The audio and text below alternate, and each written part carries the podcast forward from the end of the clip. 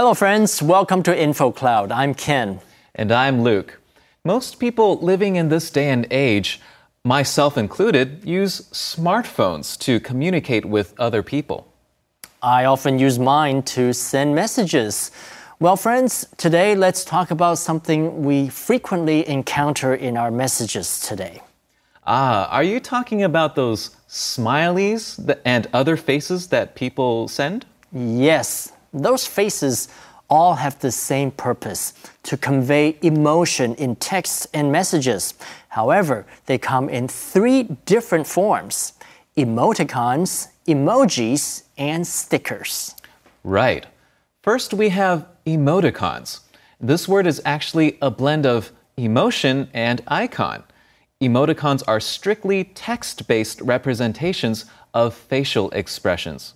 For example, if I put a colon, a hyphen, and a right parenthesis together, I can create an image that looks like a face. And this image is considered an emoticon. Okay, second, we have emojis, which are the actual small pictures of faces and other icons.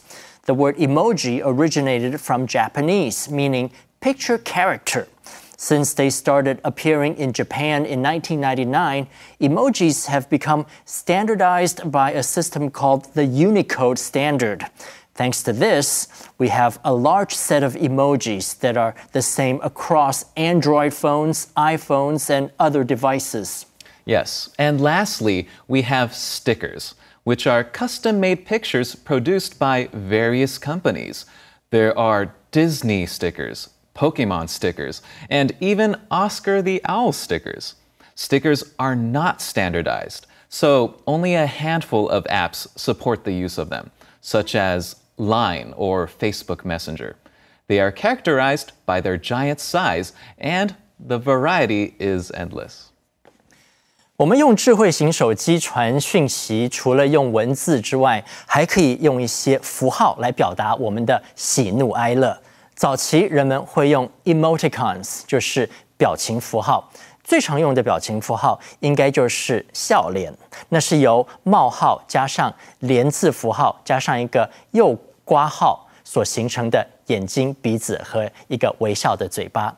另外，emoji 绘文字原本是日文，指的是用绘图来表示文字，例如用一个笑脸的图案来表示很开心。蛋糕的图案可以表示食物，雨伞表示下雨。最后，sticker 是指不同公司的专属贴图，像迪士尼、精灵宝可梦都有他们专属的 stickers。这就是今天的 Info Cloud，我们下次云端见。